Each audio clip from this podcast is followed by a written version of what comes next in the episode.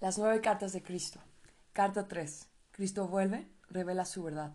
Ya que estas cartas te introducen en una dimensión espiritual mental que trasciende el plano humano de actividades y asuntos, serán mejor asimiladas si antes las precede un tiempo de quietud y relajación. Aquieta la mente, si es posible, entrando en un estado de silencio interior de pensamiento. Es tan solo así, estando en este estado, completamente receptivo, que estas cartas penetrarán en tu pensamiento humano con su realidad. Mi amor celestial ilimitado me impulsa a volver una y otra vez para escribir a la humanidad, con la intención de que finalmente, cuando, como muchos, estés preparado para recibirlo, poseas el conocimiento que te permitirá trascender tu humanidad y fundirte con la conciencia, Padre, la verdadera conciencia amorosa, en la cual se realizan todas las cosas generosas y preciosas. Como he dicho antes y quiero reiterar, mi misión entera en la tierra fue impulsada por el amor y fue dirigida solamente a la enseñanza de la verdad de la existencia, puesto que sin este conocimiento no hay esperanza de redención del duro trabajo que la humanidad ha de soportar. Sé que esta afirmación traerá mucho pesar a los seguidores sinceros y dedicados de la religión cristiana y a aquellos que han centrado su fe por entero en la persona de Jesús. Pero te digo la verdad, para tener éxito en deshacerte de la humanidad que te retiene de la plena comprensión de la verdad universal y la comprensión de la verdadera naturaleza de la condición espiritual humana que llamé el reino de Dios, debes apartarte de los viejos dogmas de salvación por la sangre del Cordero, la Trinidad y otras creencias, y venir con la mente perfectamente abierta y receptiva a la verdad de la existencia. Ninguna otra salvación es posible. Dios no te puede salvar, puesto que, estando ignorante de los hechos de la existencia, el hombre continuará cometiendo los mismos errores terrenales hasta el final de los tiempos, y así creando su propia enfermedad y miseria. Lo que es más, sea cual sea la creencia del hombre referente a la salvación de los pecados, entre comillas, esta es una falacia humana, puesto que la ley de causa y efecto es imponderable y es una característica natural, inherente e intrínseca de la existencia. No se pueden divorciar los efectos de la causa y tampoco se puede borrar la causa y seguir teniendo los efectos. A cada nivel del ser, esta es la verdad. Ahora puedes estar lo suficientemente avanzado en tu pensar para poder recibir la siguiente verdad fundamental referente a tu existencia terrenal. La ley de causa y efecto, sembrar y cosechar, es el efecto visible de lo que llamas electromagnetismo, y nadie que tenga conocimiento de la ciencia esperaría que Dios dejara de lado las leyes del e-, electromagnetismo, las cuales son actividad, adhesión, rechazo. La actividad, adhesión, rechazo, o movimiento, atracción, repulsión, son los impulsos fundamentales de la existencia y de la conciencia humana misma, los cuales han causado tus formas visibles de vida y son los únicos instrumentos o herramientas de la creación, son responsables de la formación de la sustancia o materia y también del desarrollo de las formas individualizadas y finalmente de la misma personalidad en todas las entidades vivas. Puesto que estas leyes son fundamentales para tu existencia individualizada, es imposible hacerlas a un lado. Por lo tanto, no se pueden ignorar los problemas inherentes a tu existencia individualizada y creer que Dios te salvará de ellos. Tu única esperanza de escapatoria final de bajarte de la rueda de la experiencia humana es reconocerlos y admitirlos, y luego trabajar minuto tras minuto para trascenderlos, y al final fundirte y hacerte uno en pureza de mente, corazón y acción con la conciencia del amor universal, el Padre, que hace el trabajo amoroso. Al mismo tiempo, al crecer en el conocimiento de la verdadera naturaleza del Padre en tu interior y trascendiéndote y en todo tu alrededor, Llegarás a tener una fe constante a la cual podrás recurrir en todas las circunstancias para sacar la inspiración, el poder y la elevación directamente del Padre que está en tu interior y alrededor de ti. Llegarás a saber que realmente es el Padre quien te apoya y te guía hacia el reino de la conciencia del Padre Amor.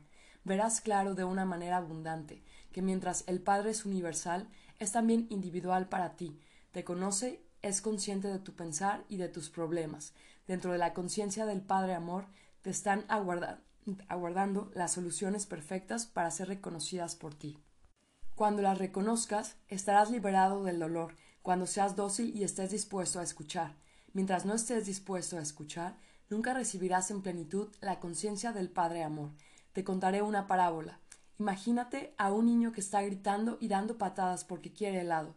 Todo el tiempo mientras hace este ruido, Su padre está esperando pacientemente en la puerta de su habitación para demostrarle que le ha traído helado y fruta. Quizás piensas que esta parábola es improbable, sin embargo es verdad. Las madres recordarán las veces cuando los hijos han estado desconsolados por algo, negándose a escuchar lo que la madre tanto quiere decirles. Sin embargo, la madre tiene la solución esperándoles en cuanto se calmen y sequen sus lágrimas.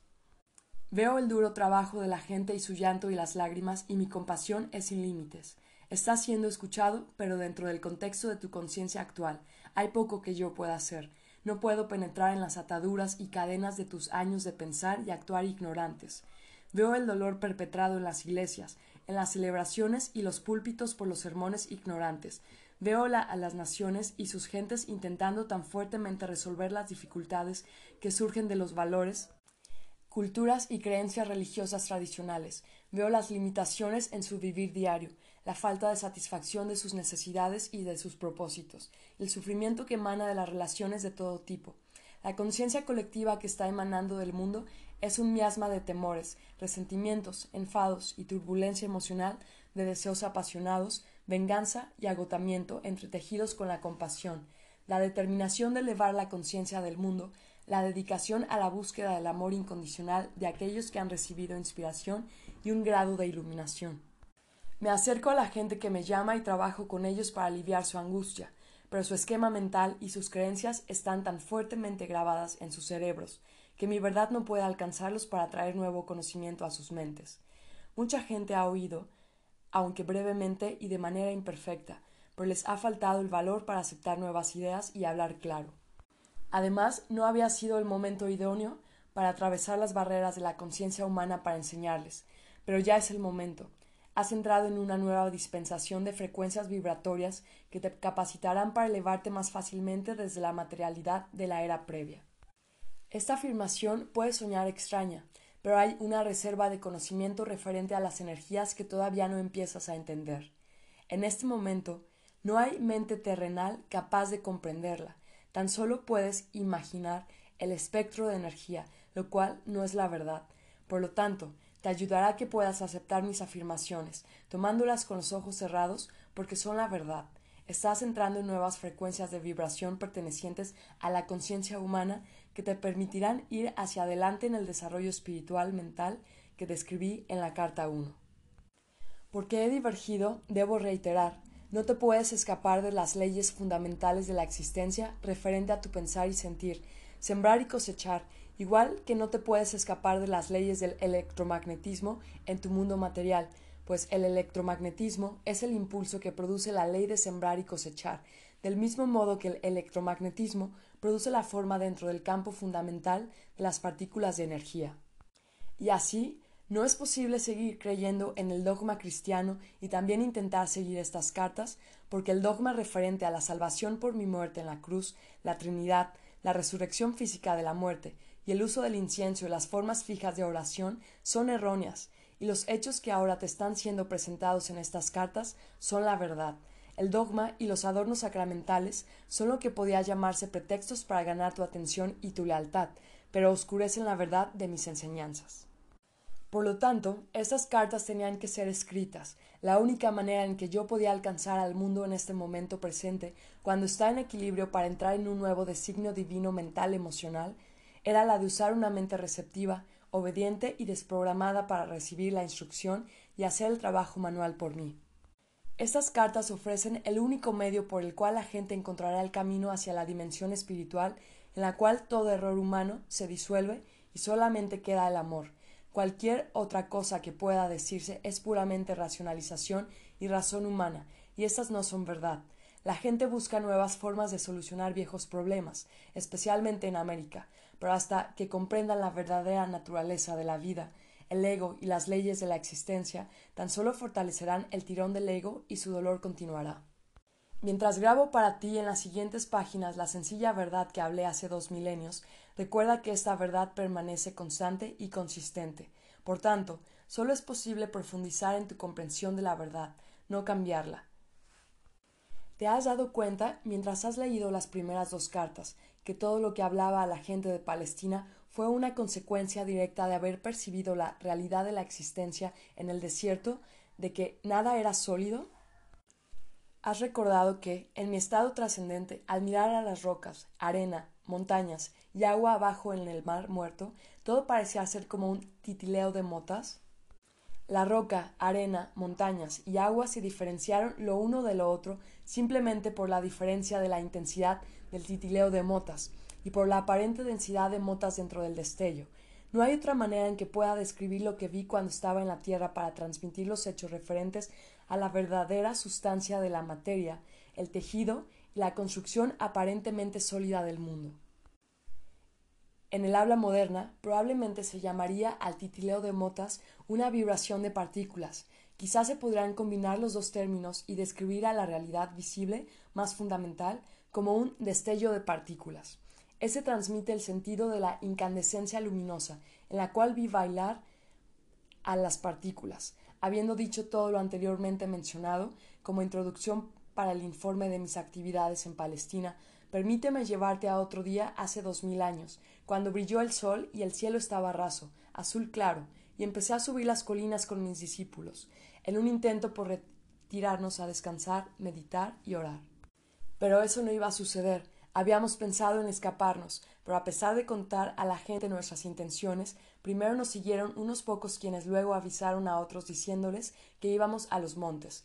Aunque les rogamos que volvieran a sus hogares, los pocos luego aumentaron en una gran concurrencia de gente siguiéndonos a cierta distancia.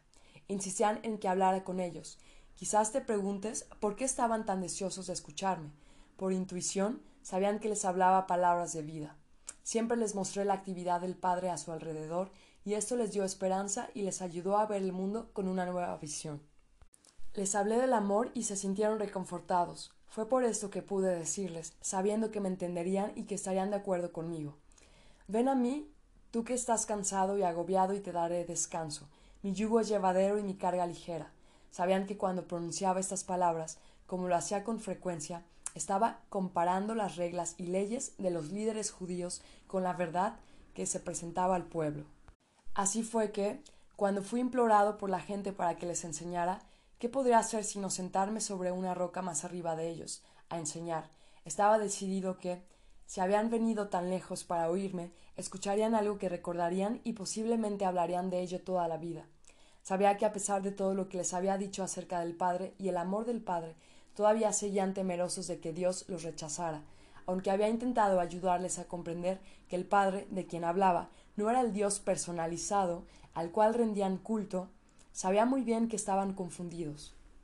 Aunque les había dicho una y otra vez que el Padre estaba en su interior, seguían preocupados de que podrían incurrir en castigo desde lo alto por creer en mis palabras.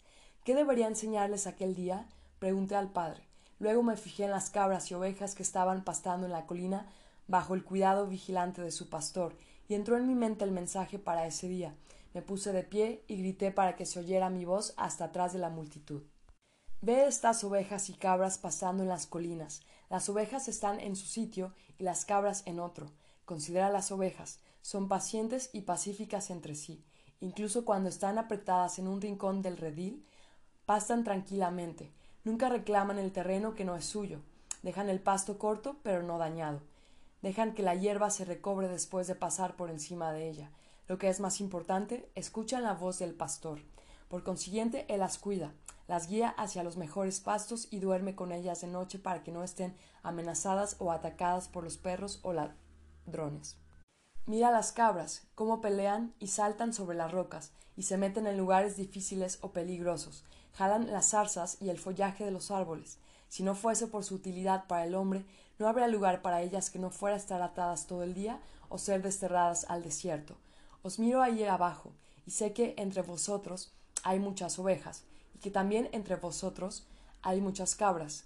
Había unos murmullos de enfado, pero, en general, la gente se dio empujones y tomaron del cabello los unos a los otros amablemente, señalando a las cabras, riéndose y asintiendo con la cabeza. Era bueno verles reír y así continué. Se conoce a las ovejas por sus hogares, la forma en que se tratan con los vecinos y cómo son vistos por toda la comunidad. Así también se conoce a las cabras. ¿Es posible que tengan muchos amigos? Hubo un fuerte clamor de la multitud. No, oh. seguido por mucha risa. El pastor sigue a las cabras para cuidarlas. ¿O deben cuidarse y llegar a casa solas de noche para que las ordeñen? De nuevo la multitud reía y respondía de maneras distintas, algunas muy graciosas e ingeniosas, y así es como aquellos que son ovejas y aquellos que son cabras reciben la protección del Padre, los que son ovejas, y los que son cabras no, porque ellos van obstinadamente siguiendo sus propios deseos todos los días y posiblemente dejando un rastro de destrucción detrás. Dime, ¿el Padre puede proteger a aquel que es cabra? La multitud estaba en silencio pero escuchando atentamente. Dirás, entonces, que el Padre está enfadado con las cabras y no quiere protegerlas, o dirás más bien que así como el pastor cuida a sus ovejas y cuidaría a las cabras si se lo permitieran, el Padre ama a las ovejas y a las cabras por igual, pero no puede protegerlas por igual a causa del comportamiento natural de las cabras. También considera los hábitos de alimentación de las ovejas y las cabras. Las ovejas se contentan con comer solamente la hierba, para la cual están perfectamente diseñados sus estómagos, pero las cabras comen cualquier cosa que se encuentran sin respetar de ninguna manera su constitución. Así es como la gente que no respeta el alimento de sus mentes, puesto que no tiene ninguna meta fija o propósito claro, como las cabras, no reconocen cuando el alimento mental es dañino o que les están llevando donde no deben ir en sus vidas diarias, o si les dirige hacia un mito dañino o una falacia peligrosa. Van sin rumbo, recogiendo el equivalente mental de zarzas, zapatos viejos, trozos de tela, hojas, cardos o malas hierbas, porque les falta sentido común. Un hombre me gritó Maestro, ¿y si una persona es una oveja, comete un error y se ve en un embrollo? ¿El padre le abandonará? Le respondí con una pregunta. ¿Qué hace el pastor si una de sus ovejas cae en un hoyo, o por un acantilado, o si se ve atrapada en unas zarzas? Te lo diré. El pastor deja el rebaño y rápidamente va en búsqueda de la oveja perdida y no la dejará hasta traerle de vuelta sana y salva. Así es con el Padre. Ni siquiera una oveja puede evitar equivocarse de alguna manera u otra. Pero ten la seguridad de que el Padre enseguida responderá a su balar y le rescatará. Y si una cabra empezara a comportarse como una oveja y atiende la voz del pastor, entonces ella también estará bajo la protección del pastor y será cuidada igual que las ovejas. Así es contigo y el reino del cielo, el reino de Dios. Se oyeron varias voces pidiéndome que les contara el significado del reino de Dios.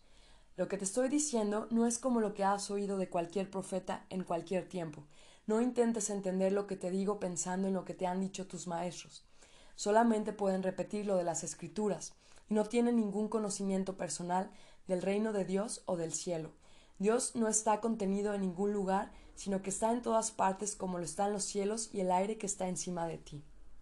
La Santa Palabra habló la verdad cuando dijo En Dios vives, te mueves y tienes tu ser, puesto que el reino de Dios está por encima, alrededor y también dentro de ti, y puedes entrar en el reino de Dios. La gente clamaba con impaciencia. Pero, ¿qué es eso? Es un estado de mente y de corazón, el cual está plenamente poseído por Dios, tu Padre. Cuando estás en ese estado, el Padre es la cabeza de tu cuerpo y dirige todo lo que haces y toda tu vida. Unas personas decían refunfuñando ¿Cómo puede ser eso? Es posible estar tan vacío de ego, de deseos egoístas, de enemistades, de enojos, de celos, de codicia, de deseos de venganza, que solo quede Dios en control dentro de tu mente y de tu corazón. ¿Y luego qué ocurre? preguntó una mujer.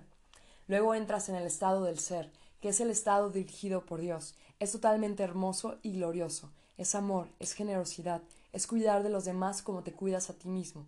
Es no juzgar, pues aceptas a los demás tal como son por saber que también son hijos de Dios y que están igualmente bajo el cuidado de Dios. Es felicidad sin medida, imposible de describir, es sentir la alegría por la belleza del mundo, es vida sin límite y energía incrementada, es salud y es la satisfacción de cada una de tus necesidades aún antes de tenerlas. ¿Por qué los rabinos no nos cuentan estas cosas? decían varias personas quejándose. Porque solo yo he visto al Padre, tan solo yo sé cómo se hizo el mundo y las leyes de la existencia, y porque yo sé todas estas cosas, simplemente ven a mí y pregúntame y yo te revelaré todo lo que se me ha dado. Te digo la verdad, si crees y comprendes e intentas poner mi palabra en práctica cada día, serás salvado de la tribulación que soporta la humanidad. Sufres porque no entiendes cómo has sido creado ni los verdaderos propósitos para los cuales naciste. Naciste para ser hijo y heredero del Padre, pero vuelves la espalda a toda la gloria del reino e intentas encontrar el placer en las cosas terrenales, Mientras hagas esto, nunca encontrarás el reino de Dios, no entrarás en el reino de los cielos. ¿Cómo entraremos en el reino? Ya te lo he dicho, entrarás en el reino de los cielos cuando te arrepientas de todo lo que eres en tu corazón y mente, cuando lleves tu maldad al Padre y pidas perdón y pidas la fuerza para ser limpiado de tus pensamientos, palabras y actos malignos y finalmente para que te deshagas de ellos, entonces podrás estar seguro de que estás a punto de encontrar el reino de los cielos. Cuando hayas conseguido eso, verás que tus actitudes hacia los demás cambian, puesto que el Padre está haciendo su obra de amor en tu interior. Estarás libre de las cadenas y ataduras de deseos y actos malignos que previamente te ataban y te hacían cautivo en el mundo. Más que eso, comprenderás que el Padre satisface todas tus necesidades. Una mujer gritó Tengo una necesidad ahora mismo, maestro. Tengo hambre. La gente se reía, pero luego varias voces se unieron a la suya, diciendo Hemos estado contigo muchas horas, no nos han hecho andar, nos han hecho andar y andar antes de consentir en enseñarnos. Te hemos demostrado que somos buenas ovejas. ¿No nos ayudará a satisfacer nuestra hambre? Me di cuenta de que decían la verdad y sentí una profunda compasión hacia ellos. Me habían seguido no solo para la sanación, sino porque anhelaban saber la verdad como me había sido dada por el Padre. Les había dicho que el Padre satisfacía todas sus necesidades. Esta sería una oportunidad para demostrarles el poder de la fe y el poder que es Dios. Les demostraría que nada es imposible cuando realmente crees como yo creía y percibía. Llamé a mis discípulos para que se acercaran y les pedí que comprobaran si había alguien presente que tuviera alimento. Encontraron un niño con pan y peces y me los trajeron. Me aparté un poco de la multitud tranquilamente contemplando el pan y los peces, sabiendo que no eran más que el Dios, poder, mente, la sustancia de toda materia hecha visible. Sabía que Dios, poder, mente, era ilimitado y poderosamente activo dentro de mi conciencia. Sabía que la naturaleza del Padre es la satisfacción de la necesidad. Mientras bendecía el alimento, sentía el poder fluir íntegramente a través de mi mente, cuerpo y manos, y sabía que el hambre de la gente sería saciada. No sabía de qué manera, simplemente sabía que sí. Luego llevé los cestos de comida y les dije a los discípulos que la repartieran, sintiéndome absolutamente seguro de que todo el mundo tendría tanta comida como necesitaran. Mientras se partía y se pasaba el alimento, así se multiplicaba hasta que toda la multitud fue alimentada y saciada. Sobraron varios cestos de sobras. Y así demostré que la materia, todo lo que es visible en el universo, es mente conciencia hecha visible a través de la vibración de las motas, las cuales la ciencia llama partículas. Cambios en la vibración de las motas y por consiguiente cambios en la materia toman lugar como consecuencia de las imágenes, movimiento poderosamente dirigidas, disciplinadas, enfocadas por la energía de la mente-conciencia. Cuando uno actúa puramente desde la conciencia amorosa para hacer el bien a los demás, los únicos límites de la obra amorosa del Padre dentro del mundo son los límites que la mente del hombre pone en aquella obra. Tales cambios en la materia solo pueden suceder cuando la conciencia del hombre está en perfecta armonía y unida a la conciencia universal del Padre aunque hubiera asombro entre la gente y mis discípulos, cuando la gente recibió alimento de esta manera, ninguno de ellos comprendió cómo se llevó a cabo tal cosa. Tan solo pudieron concluir que esto era el milagro más grande que habían visto. También les confirmó su creencia de que yo era el Hijo de Dios. En otra ocasión, yo estaba sentado debajo de un árbol en las afueras de Bethesda, rodeado por la gente que había traído a sus enfermos para que fueran curados. Como siempre, se maravillaron al ver el regreso de la vida y la salud a estas personas y se preguntaron cómo podían hacerse tales milagros. De nuevo, intenté hacerles comprender el poder de la fe. En los Evangelios se ha afirmado que yo dije que si un hombre tuviera la fe del tamaño de una semilla de mostaza, podría mover montañas. Esta afirmación es una interpretación incorrecta de lo que verdaderamente dije y revela lo poco que mis discípulos y los evangelistas entendían de mis enseñanzas cuando estuvimos en la tierra.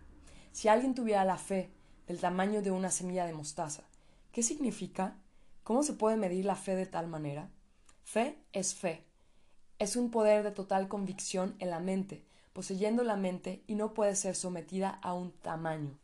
La fe, que surge de tu necesidad de creer en algo, porque tal creencia servirá a tus propósitos de algún modo, puede ser poderosa y fuerte, pero nunca puede ser estimada bajo un concepto de tamaño. La creencia es aún más fuerte. La creencia es el fruto de saber algo de oídas y de la lógica, porque has oído y estás convencido de que lo que has oído o leído es verdad.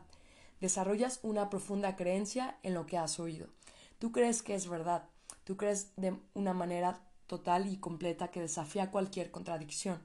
Constantemente desea a la gente, cree que recibirás y recibirás. Sin embargo, yo sabía entonces que sería casi imposible que la gente algún día tuviese la fe para que realizara milagros, puesto que no importaba cuánto les explicara la verdad, aun así ellos nunca tendrían el intenso conocimiento que me fue dado en el desierto. Pero ahora, el relatar en alguna medida la historia de mi estancia en la tierra, en Palestina, es con la intención de que tú, mi lector, empieces a percibir y comprender el conocimiento que me fue dado durante mi iluminación. Mi intención es la de darte conocimiento. Saber algo de oídas es lo que se oye de alguien, pero no se puede comprobar realmente que sea verdad. El conocimiento es cuando se te dice algo o cuando lees algo, y dado que lo que has oído o leído ahora concuerda de manera lógica y realista con todas las cosas de conocimiento ya relacionadas en mente, y puedes comprenderlo y creerlo de manera realista y lógica, la nueva información se convierte en conocimiento. Tú sabes que lo que ahora sabes es verdad. Tienes un sentido de convicción. Hasta ahora, como algunos otros, has tenido fe en Jesucristo, pero has sido como un niño precoz. Tu fe ha sido en parte ciega y aceptante, sin embargo entretejida con mucha duda.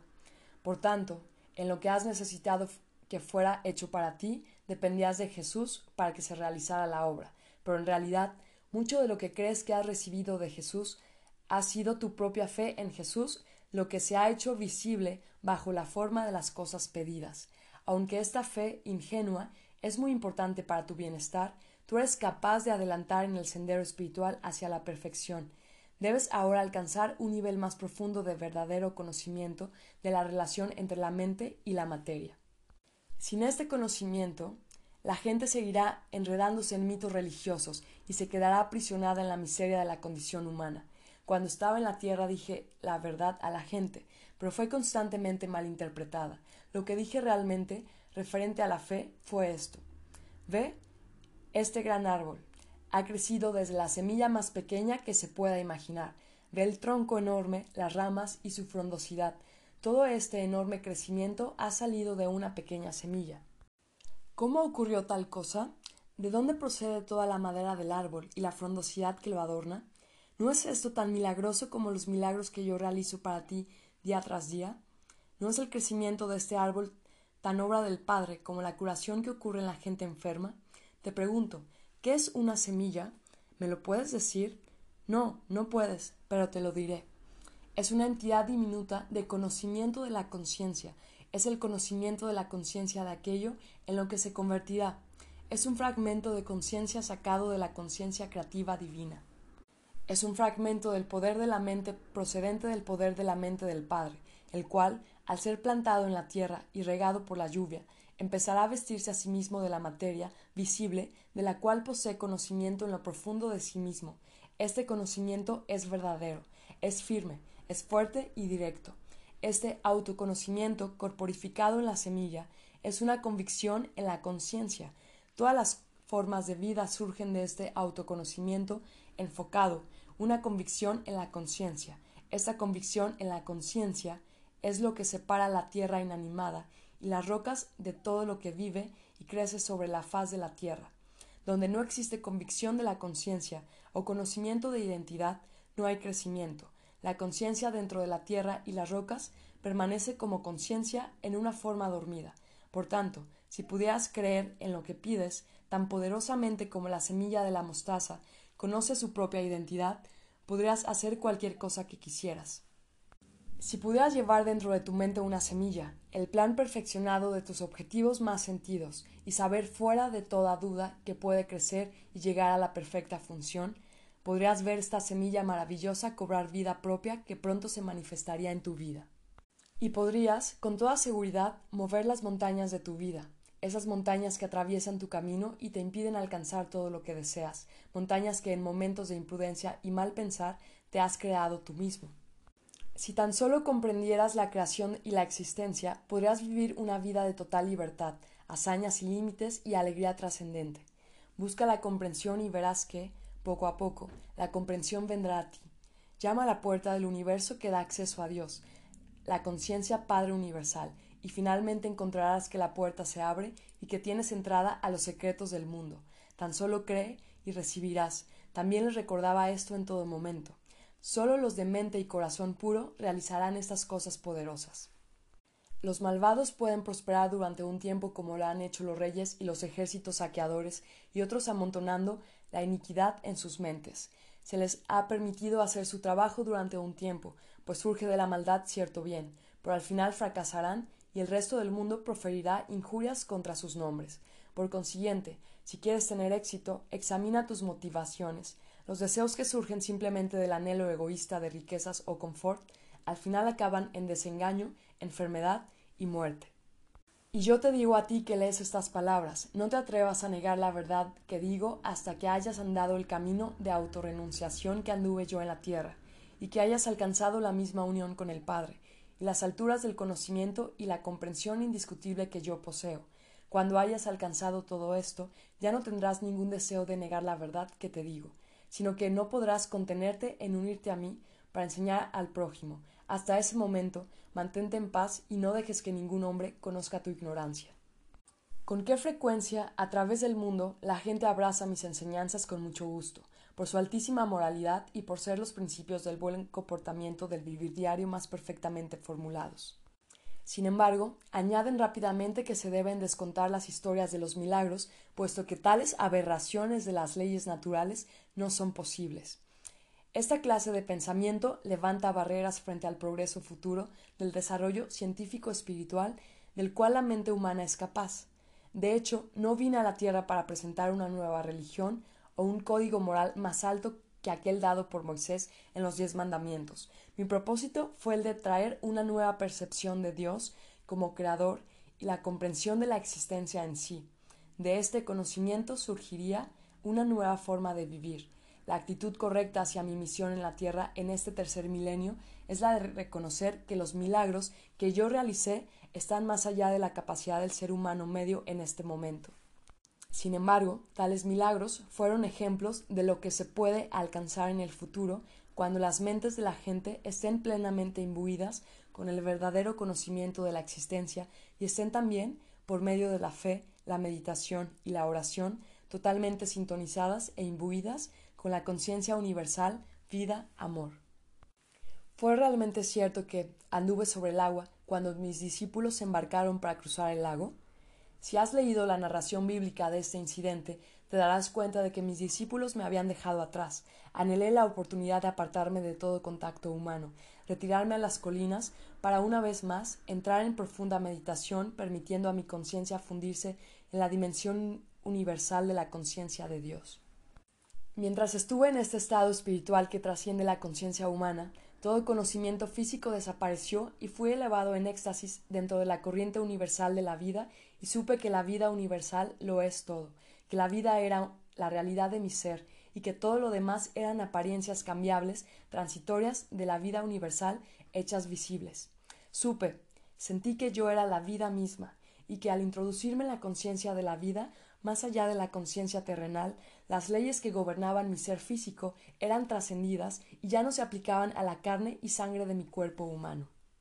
Anhelaba moverme en este nuevo estado trascendente, y me vi salir de la cueva flotando. Vi a mis discípulos en el lago y supe que estaban en peligro. Sin esfuerzo bajé la colina hacia la orilla flotando, y al empezar a contactar de nuevo con mis asuntos humanos normales, en este caso mis discípulos, me encontré pisando sobre las aguas, sin embargo, todavía estaba en esa condición en la que me di cuenta plenamente que yo mismo era la vida individualizada, y por tanto que mi cuerpo estaba bañado por el poder vital, que seguía aligerando y transformando la estructura atómica de mi estado físico. Debes entender que oír y pensar en el estado de conciencia humana y la ascensión en la manifestación trascendente de la vida universal, cuando la conciencia personal está ya apartada de la condición corporal y plenamente fundida en la conciencia universal del Padre, pertenecen a dos dimensiones totalmente diferentes del ser. La conciencia humana puede recibir inspiración de la conciencia universal del Padre, pero la inspiración que se recibe se entremezcla con la condición humana y frecuentemente se interpreta mal. según el almacén de conocimiento que ya controla al cerebro y por tanto los procesos mentales en sí. Desgraciadamente, la inspiración que recibes es contaminada y distorsionada por tus actuales creencias fuertemente arraigadas. Dado que el estado perceptual trascendente de cobrar conciencia sale, emerge de la condición física, el cerebro ya no está al control, ya no tiene influencia sobre el estado de percepción trascendente que es la verdad en sí. Ya no está controlado o afectado por la creencia humana, está en un estado de lo que realmente es, lo que está detrás de la manifestación y la existencia visibles, en lugar de estar en la dimensión humana de lo que se cree que es la existencia. Es en el estado de conciencia trascendente en el que los milagros no son más que la obra normal de la ley universal. Antes de continuar con esta narración de mi vida sobre la Tierra, quiero hacer hincapié de nuevo en que todo lo que hay en el universo es un estado de conciencia particular e individualizada hecha visible. He tenido que descender desde mi estado de conciencia del amor universal actual, con el fin de experimentar de nuevo mi vida en la Tierra, que sigue impresa, de manera imborrable, dentro de la energía de la conciencia del mundo en sí, la cual se remonta hasta el momento de su creación. Debes comprender que cuando dejé mi cuerpo en Palestina, dejé atrás todo lo perteneciente a aquella vida. Había cumplido mi misión. Por tanto, cuando morí en la cruz, fui liberado, fui elevado en luz gloriosa, para participar de la luz, para ser la luz, y para regocijarme en la luz, que es el amor universal, vida, belleza, armonía, dicha y éxtasis. Moverse entre diferentes niveles de conciencia no es asignatura fácil o agradable, es tan solo porque mi misión en la tierra no había quedado completa cuando morí en Palestina, por lo que ahora vuelvo para ayudarte a preparar tu entrada en la nueva era, una fase nueva de la existencia individualizada en la tierra. Puede que comprendas lo que quiero decir por la incomodidad de este suceso, si haces memoria de alguna profunda tristeza que ocurrió en tu vida y ves que reaccionas con casi el mismo grado de tensión y estrés emocional como cuando el acontecimiento te ocurrió, el reflexionar sobre algún sufrimiento o pena pasada te hará querer llorar. Sentirás la vuelta de la depresión y angustia original al revivir aquel momento en tu imaginación. Puede que quieras apartarte de la gente porque tu conciencia ya ha descendido desde tu estado anterior del equilibrio feliz y de paz para experimentar una vez más las vibraciones y las formas de la conciencia baja que creaste en el momento inicial de tu sufrimiento. El cambio de ánimos indica un cambio en tus energías de conciencia. Una subida de las vibraciones de conciencia te dará una elevación mental, emocional y física, haciéndote sentir feliz. Una baja de tus energías de conciencia deprimirá el funcionamiento de todo tu sistema y sentirás el comienzo de una depresión o, al menos, una caída del optimismo previo que disfrutabas. Te estoy explicando un hecho de la existencia. Tu universo entero manifiesta las diferentes frecuencias de vibración de las partículas de energía de la conciencia. Al moverse las frecuencias arriba o abajo de un nivel a otro, así también las estructuras físicas y visibles manifiestan niveles de energía diferentes y hay un cambio de patrones mentales y emocionales y de aspecto. Al descender desde mi estado de conciencia para volver a entrar en las condiciones de mis tiempos en la tierra, estoy movido tan solo por mi amor por la humanidad. Desde hace dos mil años, los cristianos llevan reviviendo el trauma de mi crucifixión. Algunas personas, incluso, han experimentado el estigma, que no es más que una respuesta histérica, morbosamente emocional, a lo que creen que me pasó, la gente se excita hasta un punto similar al frenesí mientras se imagina la angustia de mi sufrimiento antes de mi muerte. Su gratitud emocional por lo que soporté los pone en un estado de congoja física. Esto está siendo escrito en un día de Viernes Santo, y he venido especialmente para hablarte acerca de mi crucifixión y para decirte que debes abandonar todo drama referente al recuerdo de este día. Morí, y eso fue, para mí, una liberación maravillosa.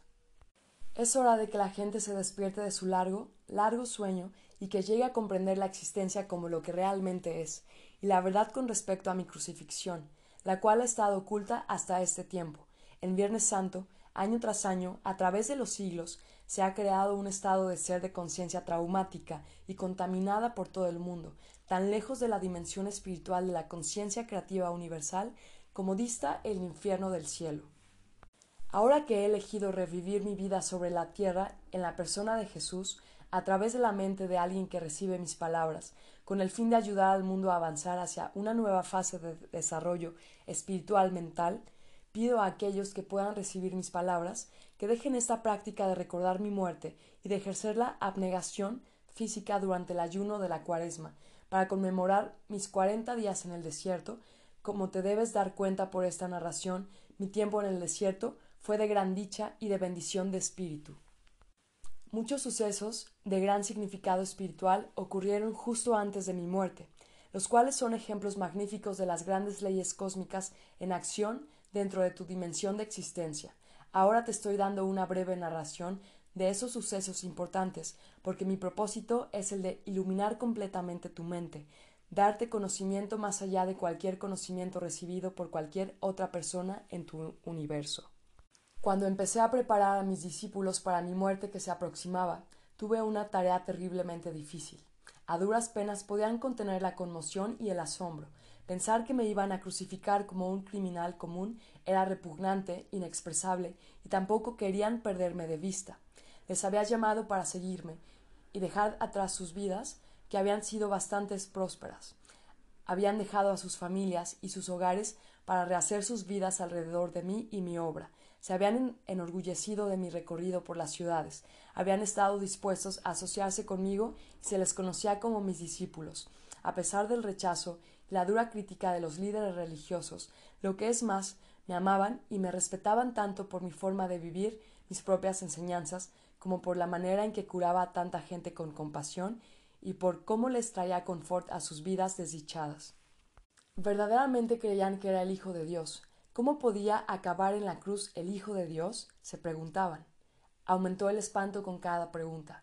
Era impensable. Sentían que un tremendo vacío se abría delante de sus vidas, un vacío en sus vidas y un enorme cráter en la tierra donde pisaban, y una vasta extensión de inestabilidad y de falta de propósito dentro de ellos mismos. No se atrevían a contemplar mi próxima crucifixión de la que yo les hablaba, Tal suceso les destruiría todo aquello en lo que habían creído con todo su corazón. Por consiguiente, mis discípulos se resistían fuertemente y con locuacidad a lo que intentaba decirles, y afirmaban una y otra vez que tal cosa nunca podría ocurrir. Al ponerme firme contra sus tercas negativas, al final se vieron obligados a acallar sus argumentos y a aceptar externamente que tal cosa podría ser posible. Les dije que después de mi muerte me verían de nuevo y que esperaba que siguieran la obra que yo había emprendido. El dolor y las discusiones que había despertado en mis discípulos también me afectaron a mí profundamente. No era empresa fácil ir a Jerusalén, donde me esperaba mi destino. Más que cualquier cosa, me preguntaba si estaría a la altura de este gran reto a mi resistencia. ¿Será capaz de trascender la condición física y entrar en la conciencia del Padre Universal y quedarme allí hasta que muriera? Había veces que estaba profundamente asustado ante la prueba, pero no me atrevía a revelar mi temor a mis discípulos. Por tanto, empecé mi último viaje hacia Jerusalén con sentimientos poderosamente mezclados. Por una parte, estaba cansado de curar y hablar y enseñar a la gente que escuchaba boquiabierta, sin tener ninguna comprensión de nada de lo que intentaba contarles. Había pensado que mi conocimiento haría capaz a la gente de salir de su miseria y, al menos, hacer contacto con el Padre obtener una vislumbre del reino de los cielos. No había ninguna evidencia de tal despertar espiritual ni siquiera entre mis discípulos. Mi decepción y sentido de fracaso me hizo estar contento de irme de la vida terrenal hacia la gloriosa existencia que sabía que me esperaba después de mi muerte. Al mismo tiempo, me preguntaba cómo iba a resistir el dolor de la crucifixión. A través de mi misión había vivido en un estado mental más o menos consistentemente pacífico, frecuentemente exultado, con los pensamientos fijos en la conciencia amorosa del Padre, autor de todo ser, sabiendo que sólo tenía que pedir y lo que pidiera rápidamente sería manifestado. Podría mantener mi ecuanimidad cuando me trajesen ante el consejo, al llevarme a mi crucifixión, cuando me clavaran en la cruz con mi peso colgando de mis manos, porque estaba dando lugar a dudas y temores, se me bajaba el nivel normal de mis frecuencias de conciencia, me estaban bajando hasta las frecuencias de la conciencia del plano terrenal. Volví a ser víctima de mi vieja agresión que me incitaba hacia actos irrazonables, lo cual nunca hubiera contemplado antes, cuando estaba en mi estado anterior de total armonía con la conciencia del amor padre. Mis dudas y conflictos se externalizaron en mi vida como emociones e impulsos humanos que contravenían la ley cósmica del amor. Primero ocurrió el episodio de la higuera. Tenía hambre y fui al árbol realmente sin esperar encontrar fruta porque no era la estación de los higos. Al ver que la búsqueda era infructuosa, maldije la higuera. Veinticuatro horas más tarde se había marchitado hasta las raíces. Fue una experiencia terrible. Era la primera vez que mis palabras habían causado daño a algo. Sin embargo, demostró claramente a mis discípulos el poder del pensamiento, para bien o para mal. Les demostró que cuanto más espiritualmente evolucionada es una persona, mayor es el impacto de sus palabras en el medio ambiente. Aproveché la oportunidad para señalar a mis discípulos que me había comportado sin pensar, como lo hace el hombre o mujer promedio que, teniendo grandes esperanzas, no consiguen lo que quieren. Suelen reaccionar con enojo, lágrimas e incluso palabras agudas que pueden o no ser una especie de desear mal o de maldecir a la persona que les haya negado el deseo anhelado en su corazón. Ya habían visto ellos mismos lo que mi maldición había hecho a la higuera. Ahora deberían comprender que mientras que una fuerte convicción les podría conceder cualquier cosa que pudiesen desear o imaginar, también deberían estar constantemente conscientes de su propia condición mental emocional, no deben guardar rencor contra los demás, sino que deben perdonar rápidamente. De lo contrario, podrían hacer mucho más daño a aquellos contra quienes sienten resentimiento, lo cual se les devolvería en el debido tiempo como la cosecha de su siembra. Lo que es más, según se siembra se cosecha. Sabía que lo que había hecho a la higuera inevitablemente regresaría a mí de alguna manera u otra. Llevé a mis discípulos al templo. Muchos años habían pasado desde que estuve ahí, y sabía que mi visita serviría para establecer los sucesos que conducirían a mi crucifixión.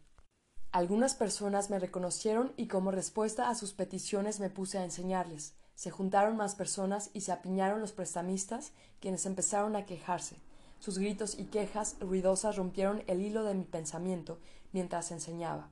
De repente monté en cólera. Había aquí personas sinceras que me rodeaban deseando oír palabras de vida, las cuales pronto no podría contarles y ahí estaban los prestamistas que vivían vendiendo ganadería para los sacrificios que no hacían ningún bien a la gente. Estos hombres solamente traían deudas y miseria a la gente. Sentí la sangre subirme a la cabeza y dando empujones a las mesas, las tiré, esparciendo el dinero, y eché fuera del templo, a los hombres de corazón duro que pensaban tan solo en el dinero. Entonces hubo una tremenda conmoción de gritos y chillidos. Algunos pelearon para recoger el dinero. Los prestamistas me maldijeron denunciándome como malvado, como si hiciera el trabajo de Belcebú y otros mil demonios. Los sacerdotes y los fariseos y toda la gente que valoraba en mucho los sacrificios del templo vinieron juntos corriendo para averiguar la causa del ruido y de la confusión. Al oír lo que contaron los prestamistas, estaban tan agraviados por mis actos que se lanzaron en una condenación vociferante de lamentaciones contra mí para impresionar a los sacerdotes, cada uno superando al compañero, haciendo protestas cada vez más fuertes para demostrar su horror por lo que yo había hecho. Nunca antes se había visto en el templo tal cosa. Incluso aquellos que antes me habían escuchado estaban molestos por mi intención y se preguntaron qué clase de hombre podría ser yo. Estaban agrupados, de pie, viendo los sucesos, cuando se les acercaron los sacerdotes y los fariseos, quienes les persuadieron de que yo intentaba destruir todo aquello en lo que creían, predicando un Dios falso, totalmente diferente a lo que siempre habían oído en las sinagogas. Los sacerdotes transmitieron su propio enojo, desenfrenando a la gente y les convencieron de que mi pecado les contaminaría también si se empeñaban en escuchar mis locuras. Gradualmente se le convenció a la gente de que yo era una influencia malvada y que deberían quitarme de en medio antes de que pudiera trastornar la paz del país y atraer la ira del gobernador romano sobre todo el país de Palestina. Mis discípulos, avergonzados por lo que había hecho, sigilosamente dejaron la escena y se escondieron entre los callejones a alguna distancia del templo. Cuando más tarde regresaron a donde yo estaba, demostraron claramente que estaban profundamente molestos por mis actos. Se preguntaron si había perdido el juicio o si me había vuelto loco profetizando mi muerte y luego haciendo aquellas mismas cosas que probablemente la provocarían. Fue en ese momento que Judas, quien nunca se había deshecho verdaderamente de sus creencias judías, empezó a dudar de que yo fuera el Mesías después de todo. Llevaba tres años enseñando al pueblo y no había una disminución del dominio romano. tres años y la gente no estaba más cerca de la felicidad que les había prometido. Y ahora parecía que estaba a punto de convertirme en un perturbador de la paz, trayendo la ira de Roma sobre sus cabezas. Se enteró de que el sumo sacerdote judío quería deshacerse de mí y por tanto ofreció sus servicios para identificar a mi persona cuando así se requiriera. Cuando fue la hora de celebrar la Pascua con mis discípulos, planeé cenar todos juntos en un salón grande. Sabía que sería la última vez que comería alimento en la tierra. No deseo volver profundamente a la conciencia de aquella noche. Sentía gran tristeza por dejar a mis discípulos, quienes me habían servido también. Con mi tristeza volvieron todos mis temores y conflictos. Pasé momentos de profunda lástima emocional por mí mismo. Sentí que nadie comprendía todo lo que había intentado hacer para mi pueblo y el sacrificio que estaba dispuesto a hacer por ellos. Juan estaba dando una vívida narración de la historia de la última noche de los israelitas en Egipto antes de escapar al desierto. Hablaba de las instrucciones de Moisés al jefe de cada familia, de que matasen un cordero sin mancha, de cocinarlo de cierto modo y con la sangre pintar los dinteles de las moradas israelitas, porque aquella misma noche vendrían los ángeles a matar a los hijos primogénitos y al ganado de los egipcios. Con gran entusiasmo recordó el alboroto de los egipcios que al despertar encontraron al primogénito de cada hogar ensangrentado. Ninguno se salvó. Era la clase de historia horrible que rechazaba por no tener ningún valor para la persona que buscaba la verdad espiritual más alta. Me preguntaba cuánto realmente habían entendido mis discípulos cuando les hablaba de su verdad celestial y su amor por toda la humanidad. ¿Cómo podían entusiasmarse con el pensamiento de los ángeles, entre comillas, matando a los primogénitos de los egipcios cuando se les había dicho con toda claridad que Dios, el Padre, era amor? Pero los judíos siempre se habían preocupado por el derramamiento de sangre para expiar sus pecados. Incluso Abraham, el fundador de la nación israelita, se convenció de que debía llevar a su único hijo al desierto y matarle y ofrecerle como sacrificio a Dios, un pensamiento pagano y repugnante. Pensé en los sacrificios de animales en el templo. Amando a todos los seres vivos como lo hacía, esta práctica era una abominación para mí. Y ahora yo estaba a punto de ser llevado a la muerte porque me había atrevido a pronunciar las palabras de la verdad, y cuando consideraba lo poco que había conseguido en transmitir mi conocimiento, me preguntaba por qué se me había confiado tal misión. Sentí un espasmo momentáneo de resentimiento y enfado entretejido con mis sentimientos habituales de amor hacia estos hombres. Con algo de cinismo, me preguntaba qué recuerdo eficaz podría dejarles para volver a traer a sus mentes todas mis enseñanzas cuando ya no estuviera con ellos. Si podían olvidar tan rápidamente todas mis enseñanzas sobre el amor del Padre y disfrutar la historia horrible de la Pascua mientras todavía estaba en la habitación con ellos, cuánto recordarían cuando muriese como un malhechor en la cruz, la más ignominiosa de las muertes? Luego se me vino a la mente que si el derramamiento de sangre tanto les conmovía, les daría sangre para que me recordaran. Con esas reflexiones irónicas cogí un pan, lo partí, lo pasé a mis discípulos y les dije que lo comieran.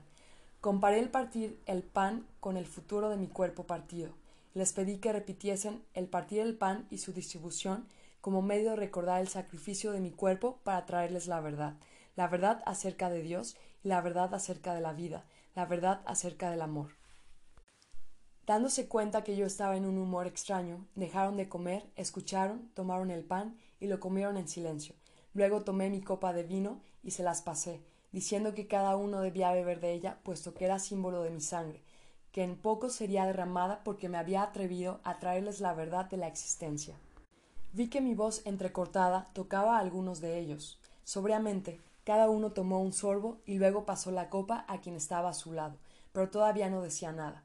Percibían que hablaba en serio y que ya no toleraría más discusiones. Luego les conté que uno entre ellos me traicionaría.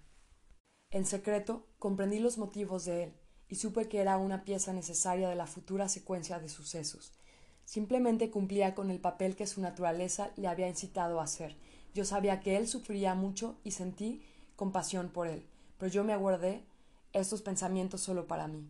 Al mencionar que uno de ellos me traicionaría, le dije a Judas que se marchara a hacer rápidamente lo que tenía que hacer.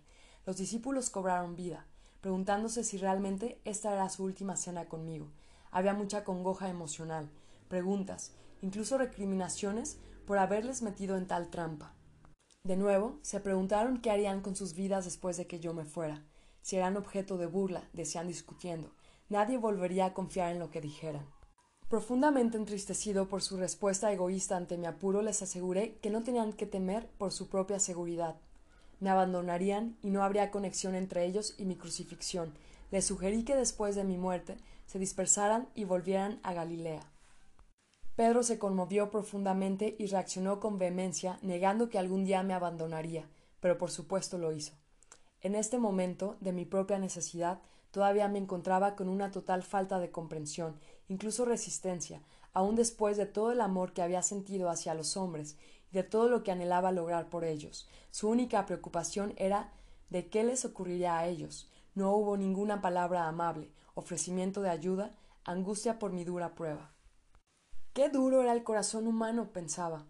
¿Cuántos siglos penosos tendrían que pasar antes de que la humanidad pudiera ir más allá de su propio dolor y sufrimiento para sentir acaso un destello de amor y compasión hacia otros desafortunados que se hallasen en una situación peor que la de ellos?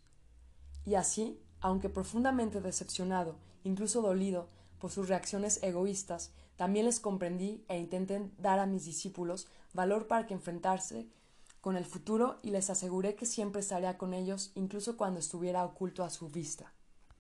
La obra que había emprendido sería promovida desde la vida que hay en el más allá. No les dejaría solos. Conocerían y sentirían mi presencia y esto les reconfortaría. Les dije que se aferraran a sus recuerdos del tiempo que habían estado con ellos. Les avisé que habría muchos que seguirían con el conocimiento que se les había dado, pero que habría personas que buscarían añadir la voz de la tradición y la razón a mis enseñanzas. Mis palabras serían tan distorsionadas que, al final, ya no revelarían la verdad original que había traído al mundo. Cuando les dije que esto sucedería se disgustaron, incluso se volvieron presa del pánico. Me alivió ver que mis enseñanzas no habían sido en balde después de todo, que no habían entrado en oídos totalmente sordos. Me pidieron que les contara más, pero levanté las manos y dije que eso era todo lo que podía decir. En este punto sentí que había dicho todo lo que siempre quise decir mientras estaba en la tierra, que mi discurso con los hombres había sido cumplido, todo lo que profundamente anhelaba era retirarme al silencio y encontrar paz y alivio en mi contacto con el Padre. Dejamos el salón de la cena y fuimos andando al Monte de los Olivos, pero el humor de mis discípulos era de conflicto interior, temor y duda. La mayoría de ellos se marcharon para unirse con sus familias y amigos que estarían celebrando su propia Pascua. En el jardín había una peña especial con la forma de una pequeña cueva. Me gustaba refugiarme del viento dentro de ella de modo que me senté y oré, buscando un camino hacia dentro de la armonía exaltada que había disfrutado anteriormente. Sabía que cuando me moviera para sintonizarme con el amor del Padre, se disolverían mis temores y estaría en un estado de total y absoluta confianza, lleno de paz nuevamente. A medida que sentí el poder del amor entrar en mí y tomar posesión de mi conciencia humana, así también la fuerza para soportar lo que se me venía encima poseyó mi corazón. Será capaz de permanecer dentro del amor y dar amor a otros hasta el final. Y así fue. Ni siquiera intentaré reentrar en el estado del juicio y de la crucifixión. No tiene importancia. Cuando finalmente me morí en la cruz y mi espíritu se retiró de mi cuerpo torturado, fui elevado dentro de una luz radiante e inefable, fui envuelto en el calor y el consuelo del amor, tal como nunca antes había experimentado. Tenía una sensación de envolvente alabanza, una poderosa certeza de haber hecho un buen trabajo, de éxtasis en la fuerza universal para continuar la obra, y de una alegría y embelezo que está muy por encima de cualquier cosa que la condición terrenal jamás pueda conocer. Entré en una nueva y maravillosa hermosa forma de vivir, pero todavía descendía en conciencia para mantenerme en contacto con la gente que había dejado atrás.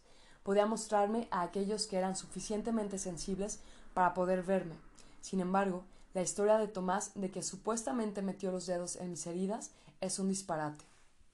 Mis discípulos no sabían que había concertado en secreto con José de Arimatea que después de mi muerte llevase mi cuerpo a su propia tumba sin usar, donde lo ungiría según la costumbre antes de la puesta del sol.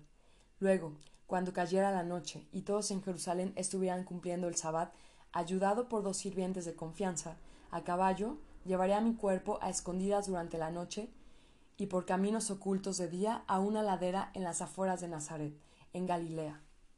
Ahí, y ayudado por mi familia, si seguía mis instrucciones, encontraría una pequeña cueva oculta que me había dado refugio de las tormentas y de la gente cuando era un joven infeliz y rebelde y estaba contrariado con el mundo.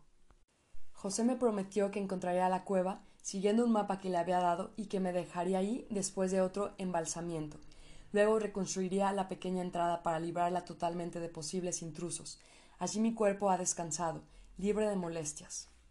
Se ha dicho que mi cuerpo resucitó de los muertos. Qué absurda cosa inventada por mentes terrenales de quienes no sabían cómo explicar satisfactoriamente mi muerte en la cruz como un malhechor. ¿Qué necesidad tendría yo de un cuerpo terrenal para continuar la existencia en la siguiente dimensión? ¿Cómo puede persistir tal mito ridículo incluso en el siglo XXI? Esto da la medida de la falta de comprensión de los cristianos el que hayan aceptado ciegamente tal dogma hasta hoy en día. Piensa en esto con cuidado. Habiendo sido librado de un cuerpo terrenal y después de mi experiencia de éxtasis y de glorioso arrobamiento de pasar a una dimensión sublime de la conciencia universal, ¿por qué querría yo volver a la dimensión terrenal para entrar en mi cuerpo otra vez? ¿De qué utilidad sería para tu mundo o para el mío? Mientras la sustancia física de mi cuerpo podría ser espiritualizada cuando estuviese perfectamente armonizado a la conciencia amorosa del Padre, cuando todavía vivía en la tierra. ¿No será un estorbo y un obstáculo para mis viajes posteriores dentro de los reinos espirituales más altos? Las cosas visibles no son más que una manifestación de las frecuencias vibratorias específicas en la conciencia que producen un titileo de motas o partículas, dando un aspecto de materia sólida. Cada sustancia visible posee su propia frecuencia de vibraciones únicas. Un cambio en la proporción de las vibraciones produce un cambio en el aspecto de la materia. Al cambiar las energías de la conciencia, así también cambia el aspecto de la materia. Por consiguiente, era posible que yo enfocara y bajara las frecuencias de mi conciencia a tal punto que mi forma se hiciera visible al ojo humano. Podía volver a mis discípulos y ser visto por ellos. Y así lo hice. Los amaba más que nunca, les debía tanto consuelo y apoyo como era capaz de darles después de mi muerte. No solo esto, era necesario dirigir mi propio poder dentro de sus mentes con el fin de darles el ímpetu y el valor para seguir la obra que había emprendido. Sin embargo, quiero que sepas que la conciencia individualizada que haya ascendido en frecuencias vibratorias hasta los mismos portales de la dimensión creativa universal se convierte en luz individualizada, una conciencia individualizada que no necesita ningún cuerpo para expresar y disfrutar de todo lo que la conciencia gloriosa pueda idear en los reinos espirituales más altos. Es un estado supremo y extasiado de ser sin tener ninguna de las necesidades, deseos o impulsos experimentados por aquellos que no hayan subido plenamente más allá y por encima del ego. Mientras vives en la Tierra, tu mente permanece anclada dentro de ciertos parámetros de frecuencias vibratorias, encerrada en un cuerpo que tiene sus propias necesidades. Si tu conciencia verdaderamente se elevara más allá de estos parámetros, tu ser terrenal desaparecería. Cuando yo estuve atrapado en un cuerpo, yo también estaba, en gran medida, confinado a esos parámetros de frecuencias vibratorias y de la conciencia. Lo que es más, la imaginación sola no puede elevarse más allá de, de tus experiencias previas y por lo tanto estás confinado a tu pasado, lo cual proyectas hacia tu futuro. Sin embargo, poco a poco serás guiado por aquellas mentes que son lo suficientemente sensibles para entrar en las dimensiones espirituales más altas y que se pueden mover más allá de tus límites de conciencia presentes.